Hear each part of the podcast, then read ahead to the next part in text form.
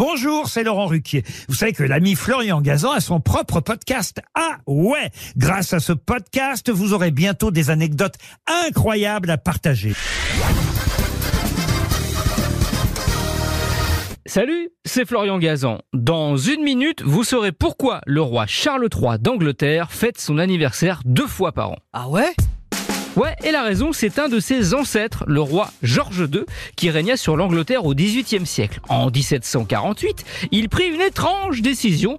Comme il était né un 9 novembre, période où la météo n'est pas vraiment propice à des fêtes en plein air, il ordonna que son anniversaire soit officiellement célébré en grande pompe le deuxième samedi du mois de juin. C'est ainsi que naquit cette grande parade appelée au Royaume-Uni Trooping the Color, le salut aux couleurs. Cette tradition est entrée dans les mœurs royales, c'est devenu l'anniversaire officiel du monarque et continue encore aujourd'hui. C'est pour ça donc que le roi Charles III, comme avant lui sa maman Elisabeth II, fête tous les ans son anniversaire deux fois. Ah ouais? Ouais, le vrai, celui du jour de sa naissance, donc le 14 novembre, et le faux, en juin, donc celui en tant que monarque d'Angleterre, qui donne l'occasion à un grand passage en revue des troupes du côté de Buckingham.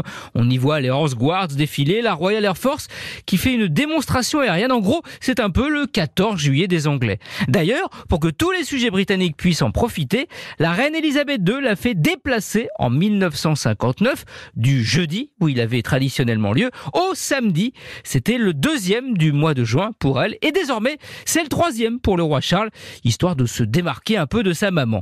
Et encore, hein, quand je vous parle de deux anniversaires par an, ça c'est juste pour l'Angleterre. Parce qu'il y en a d'autres. Ah ouais? Ouais, dans les États du Commonwealth, il y a d'autres dates pour fêter cet anniversaire officiel.